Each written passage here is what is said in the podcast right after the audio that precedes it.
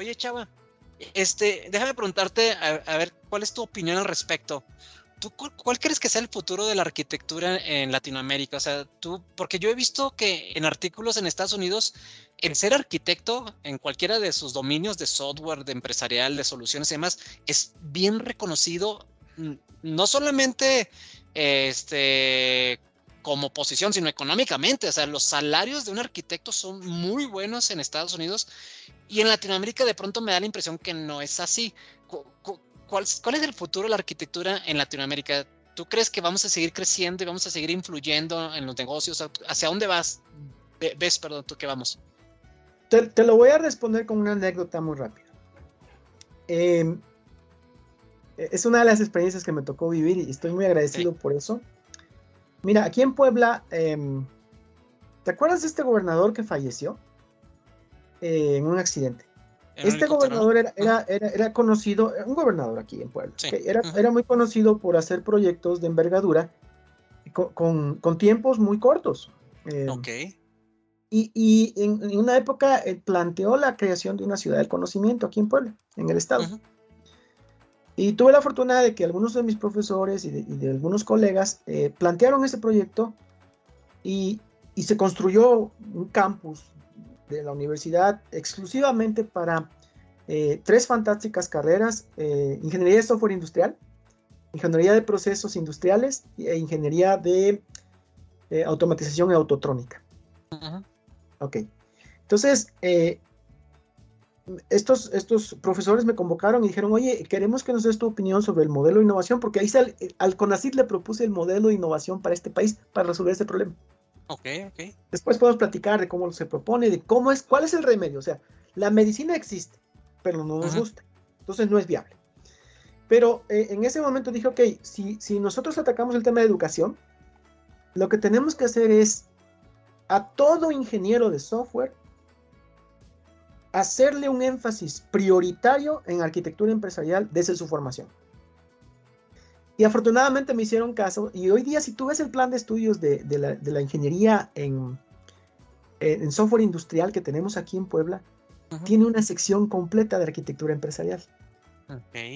¿Cuál era la intención? Formar talento, por lo menos 100, 200 muchachos cada generación, o 50 o 100, que escucharan el mensaje de la arquitectura empresarial, así que, que es como una religión, ¿no? El mensaje. Ajá, sí, sí, sí. Eh, que escucharan el mensaje y que tuvieran la noción de que América Latina necesita esos perfiles cada día más porque el mercado eh, está evolucionando de una forma inesperada totalmente, ¿no? Desde el punto de vista del fin de la globalización, de la diversificación de los mercados, del, del el imperio de la tecnología y y bueno, desafortunadamente ese proyecto no, no, no despegó por el mismo problema del pensamiento mágico. Pero ahí está un ejemplo de, cómo, cómo si las universidades, que para mí son la mitad del problema, no la solución, que me perdonen todas las universidades, son la mitad del problema porque el problema tiene tres partes, ¿no? Más bien un tercio del problema, disculpa. La primera parte es la educación. O sea, eh, es una educación que se basa en habilidades, que se basa en proyectos, muy bien, pero son prototipos. No tenemos educación para generar productos y para generar mercancías. No sabemos que eso existe, porque es muy difícil. Segundo, las empresas. Pues las empresas son empresas feudales, en donde hacer inversión es hacer un favor. Entonces las empresas no van a cambiar. ¿Por qué? Porque realmente es un problema generacional. Se muere el dueño de la empresa, se lo deja a su hijo, y el hijo viene de la educación en donde no hay noción de arquitectura empresarial en ningún programa de estudios. Ni siquiera en el Tecnológico de Monterrey, ni siquiera en las universidades prestigiosas. No, lo que hay es una gestión de negocios, una gestión patrimonial, que obviamente, dadas las condiciones económicas de América Latina, es muy pertinente, pero nada más para los hilos de los países en América Latina. Si tú te sales al mundo, ya no tiene sentido. Y eso lo ves cuando vas a China, cuando vas a Estados Unidos, cuando vas a Sudamérica, en algunas partes ves que cambió un poquito en Chile, por ejemplo, la mentalidad respecto a eso. perfecto. Y ahora, eh, vamos a verlo de esta manera. ¿Qué pasa cuando se junta una masa crítica de gente que está viendo el problema y no lo puede resolver? Desde mi punto de vista, el futuro es el futuro de la exportación del conocimiento. Y nada más hay dos opciones. Todos los que entendemos el problema nos asociamos en un círculo virtuoso y generamos nuevas empresas de consultoría de arquitectura. Ese es uno de los proyectos que yo tengo actualmente. Estoy generando una, una empresa, estoy haciendo todos los, digamos, el diseño de arquitectura empresarial de mi empresa para los próximos años, en donde esa empresa se genera, eh, se, se, centra en la generación de valor, en las cadenas de valor, a través de la arquitectura empresarial aplicando tecnología. Entonces, eh, un tema de vanguardia que para mí deberíamos todos estar dispuestos a entender es la capacidad de predecir las cadenas de valor de las futuras empresas latinoamericanas. No, hay no, no hay por ahí, ahora sí, un médico brujo que prediga cómo va a ser, y para mí esa es la respuesta, cuál va a ser el futuro de las cadenas de valor. Y estoy hablando de las cadenas de valor típicas, las de, las de Porter. ¿Cuál, va, ¿Cuál va a ser la cadena de valor de la empresa típica latinoamericana basada en tecnología de los próximos 20 años, 30 o, 50 años. Bueno, ¿qué tal si nosotros que tenemos esa habilidad y tenemos la capacidad de educarnos en eso, formamos las empresas que una de dos prescriben esa nueva cadena de valor o le ayudan a esas empresas a predecir esa cadena de valor para poder evolucionar hacia esa nueva cadena de valor? Esa es la primera historia. Es decir, eh, que hagamos una fiesta entre todos y que sea nuestra fiesta y que se acabe. Porque depender de las empresas, depender de la educación, o depender de la economía, yo lo veo muy, muy difícil, muchachos. Y la segunda, exportar. Ok, la tercera es, obvia, ¿no? Salir, irse de aquí. Eso es lo que eh, muchos colegas eh, economistas están diciendo, sálganse, corran, huyan, váyanse de aquí. Porque recuerda que el, problema ideológico de América Latina es un tema muy, muy delicado, pero es verdadero. El problema ideológico de América Latina eh, va para peor va para peor, porque ¿quiénes somos los primeros afectados cuando el tema ideológico va en contra de la innovación? O va en contra de la mejora continua, o la génesis de productos, o de la realidad de los mercados. Pues nosotros somos los primeros. Mm. Entonces, pero la segunda opción es exportar. Entonces yo lo que diría es que también hacen falta empresas, y te puedo decir que tanto en Silicon Valley como en todos lados que yo he estado, las empresas que logran hacer consultoría efectiva de arquitectura empresarial con los métodos que he estado platicando, la arquitectura empresarial colaborativa, la génesis de productos, la, em, eh, por ejemplo, eh, mira, hay, un grupo de investigación en Polonia sobre la generación de valor en, soluciones de inteligencia artificial. Y tiene 10 años trabajando. Y todo ese conocimiento está ahí, que esencialmente es cuál es la ruta para vender inteligencia y hacer inteligencia artificial seria para las empresas en cualquier ámbito. Nadie está haciendo eso. Entonces, para mí el futuro es abrir los ojos, eh, educarse lo más posible en estos temas, terminar tu, carrera, tu career path o tu carrera de arquitectura empresarial, llegar hasta la cumbre de la arquitectura empresarial y regresarte a la arquitectura empresarial colaborativa y empezar a entender que el problema cultural de por qué no existen grandes empresas eh, como en Reino Unido, como en Singapur o cualquier, no existen grandes empresas de consultoría de arquitectura empresarial en México, es porque no somos colaborativos. Es porque no estamos dispuestos a diseñar nuestras propias empresas. Sí, sí, sí, es algo. ¿eh? Yo sé que sí hay, pero bueno, eso es lo que yo veo. Sí, no, completamente de acuerdo, Chava, contigo. Yo creo que el trabajo colaborativo es bien complicado en las organizaciones y pues seguramente es eh, inherente a nuestra cultura, ¿no? A nuestra forma de ser. Oye, Chava, este, se nos fue el tiempo volando, como te habrás dado cuenta. vas a tener que partir y todo lo que tú quieras, o sí, como tú quieras, pero es el tema. No, no, no, totalmente de acuerdo. Tú la verdad es que lo que estaba pensando es que esto da para mucha conversación, pero hubo algo que tú me dijiste la vez eh, pasada que es no de hemos hablado de arquitectura de software, ¿eh? que ahí es donde está. O sea, ahí es donde está el tema y eso yo sé. Vamos a ver si, si logramos colectar las opiniones de tu, de tu audiencia para ver si hacemos eh, un ejercicio igual de compartir experiencia solo sobre arquitectura de software, la práctica de la arquitectura de software, la excelencia de la arquitectura de software, las realidades de la arquitectura de software. Eh, eh, o sea, imagínate hoy, si yo les digo, muchachos, vamos a hacer una Gigafactory, vamos a competir con Tesla, ¿qué hacemos? Sí, no, imagínate, es muy bonito. Pues yo sí te tomo la palabra para grabar un otro episodio donde hablemos solamente de arquitectura de software. Me gustaría que inclusive si tienes chance de traernos los libros que mencionaste por ahí, que nos recomiendas que leamos sí o sí, que no hay eh, pretexto para no, para no leerlos. También me quedo con las ganas de ver el, bosquejo que subiste a Twitter para ver el, pensamiento mágico. No, es, es este drama. Pero fíjate que, eh, por ejemplo, eh, cosas muy bonitas que urge que, cualquier arquitecto sepa es lo que yo le llamo, ahora sí, los puentes. Ok. Entonces, cuando yo te hablo de arquitectura de software en el ámbito de lo que, de lo que te estoy contando, eh, para mí, ahora sí el arquitecto de software es el que realmente construye puentes. ¿Cuál es el puente metodológico más importante hoy en día en la arquitectura de software? El puente esbelto, la metodología de desarrollo esbelto. Aprender mientras se evita el desperdicio. Ok. Esa es la metodología intermedia en donde tú puedes ser Asia, Europa América Latina o Silicon Valley. Ok. Entonces, pues, eh, eso aplicado al software es fantástico.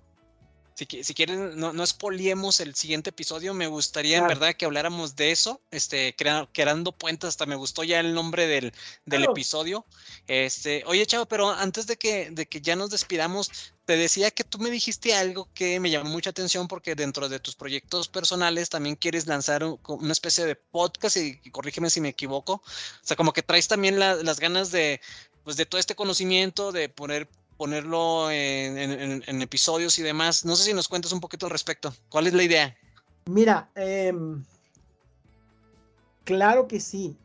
Igual que tú me invitaste, hay un, hay un compañero, Alejandro, que me invitó a su comunidad de, Industria, a Industria 4, lo vamos a invitar, de hecho, yo quiero que lo invites, porque él está a cargo de la primera maestría en Industria 4.0 en México. Ok. Entonces, Industria 4.0 es uno, una de las áreas cumbre donde nosotros podemos aplicar todo esto que te he estado diciendo, que es lo que yo estoy haciendo ahorita, practicarlo y verlo. Y para mí es una de las áreas de oportunidad cualquiera de, tus, de tus colegas, cualquiera de, los, arquitectos de la audiencia que esté interesado en eso, ese es otro, ese es otro episodio. Es fantástico. Cómo la manufactura avanzada va a cambiar en América Latina, cómo está cambiando en Estados Unidos. Eso es lo que yo estoy haciendo. Ahora, por lo mismo, él me invitó, me dice, oye, este, vamos a platicar, claro, vamos a platicar. Y, después de esa, de, esa, de esa colaboración tan bonita, eh, le dije, oye, este Alejandro, ¿y qué te parece si planteamos la creación de un podcast en español de Industria 4.0, donde nosotros le mostremos a todos los colegas de, habla en español, eh, busquen a Alejandro, es Alejandro Cortés Leal, está en LinkedIn, únanse a su comunidad de Industria 4.0, van a aprender muchísimo como arquitectos. Industria 4.0 nos está poniendo el ejemplo ya dejó de ser, ¿se acuerdan de las curvas de estas de, de Gartner, ¿no? Donde, donde están todas las tecnologías que van muriendo y la Industria 4.0 ya está madurando. Ya es una, yo lo estoy haciendo hoy día. Yo estoy haciendo una plataforma de data streaming de, más o menos consumiendo 20 o 30 millones de récords o de mensajes diarios de una línea de manufactura con mi software, ¿no? Entonces, eh, de eso podemos hablar. ¿Cómo diseñas eso? ¿Cómo, como arquitecto de software y como arquitecto empresarial haces el puente entre la innovación que requiere la, nueva industria y el problema de rigidez enterprise de la industria? Eso es lo que estoy haciendo. Y ahí podemos platicar y de eso se va, de eso se va a eh, tratar el podcast, de ese puente justamente metodológico, en donde, por ejemplo, muy rápido, yo te puedo decir, em, lenguajes ubicuos.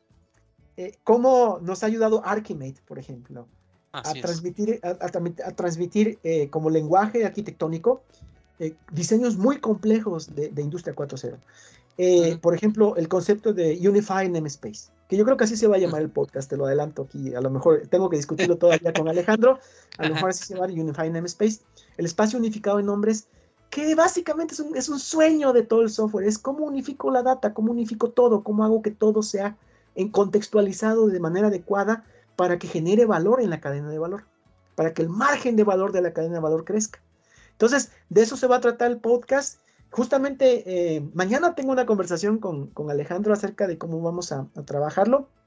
Eh, le comenté que iba yo a estar con ustedes y, yo creo que invitarlo a él también sería genial, porque vamos a ver, oye, ¿qué dice la industria? Oye, ¿qué opina la industria de la tecnología? ¿Qué, qué opina la industria de la arquitectura?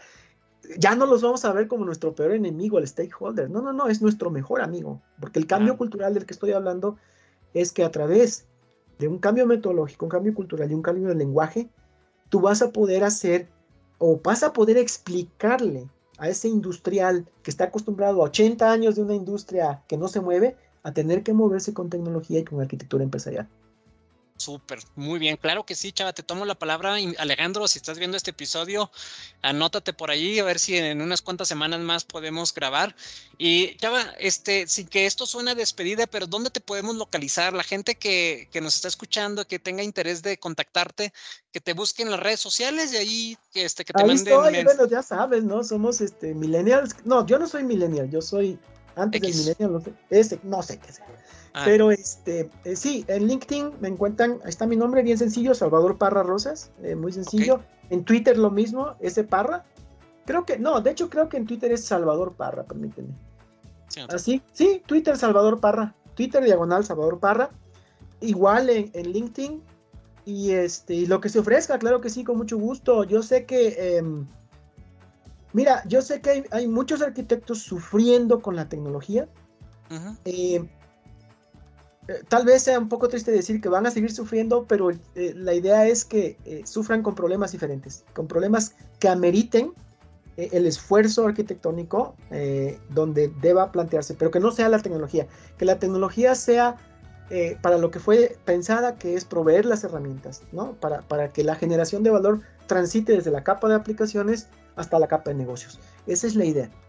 Claro que sí, Chava. Pues nuevamente, muchas gracias, la verdad, por tu tiempo. Nuevamente, no quiero que esto suene a despedida porque ya aquí pusimos el compromiso de que el siguiente podcast, ya sea con Ale o sin Ale, pero me gustaría después también que invitáramos a Alejandro y que tú también siguieras eh, pues compartiéndonos de todo el conocimiento que tienes respecto a la arquitectura en general, tanto de software como arquitectura empresarial, temas de innovación, temas de transformación, temas de auto, bueno, en fin, y nuevamente repito, busquen a Salvador en LinkedIn, van a darse cuenta de todo el conocimiento que tiene. Chava, nuevamente muchas gracias por tu tiempo. No nos despedimos, nos mantenemos en contacto. Te busco por correo electrónico para ponernos de acuerdo.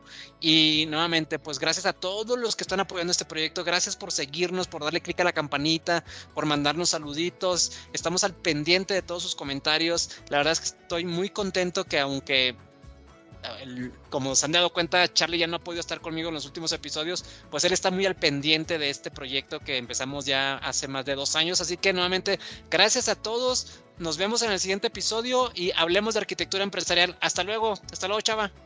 Hasta luego, gracias. Bye.